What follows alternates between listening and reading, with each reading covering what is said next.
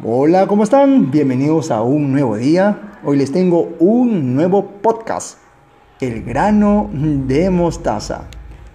Una mujer, deshecha en lágrimas, se acercó hasta el Buda y con voz angustiada y entrecortada, por cierto, le explicó, Señor, una serpiente venenosa ha picado a mi hijo y va a morir. Dicen los médicos que nada puede hacerse ya. Buena mujer, ve a ese pueblo cercano y toma un grano de mostaza negra de aquella casa en la que no haya habido ninguna muerte.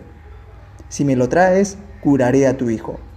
La mujer fue de casa en casa, inquiriendo si había habido alguna muerte, y comprobó que no había ni una sola casa donde no se hubiera producido alguna. Así que no pudo pedir el grano de mostaza y llevárselo al Buda.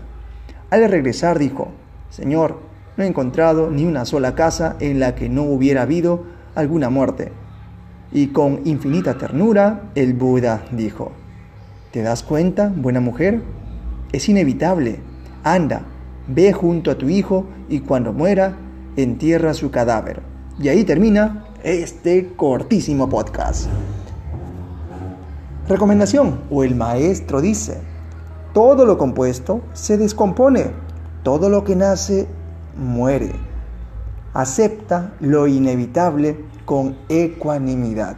Sí, es necesario aprender a aceptar la realidad con humildad. No queda otra. Bueno, y mientras que no sucede eso, a disfrutar cada momento. Bueno, sin nada más, nos vemos hasta el siguiente podcast y a empezar cada día con mucho entusiasmo y sobre todo con esas ganas de vivir intensamente hasta el momento que nos llegue nuestra hora.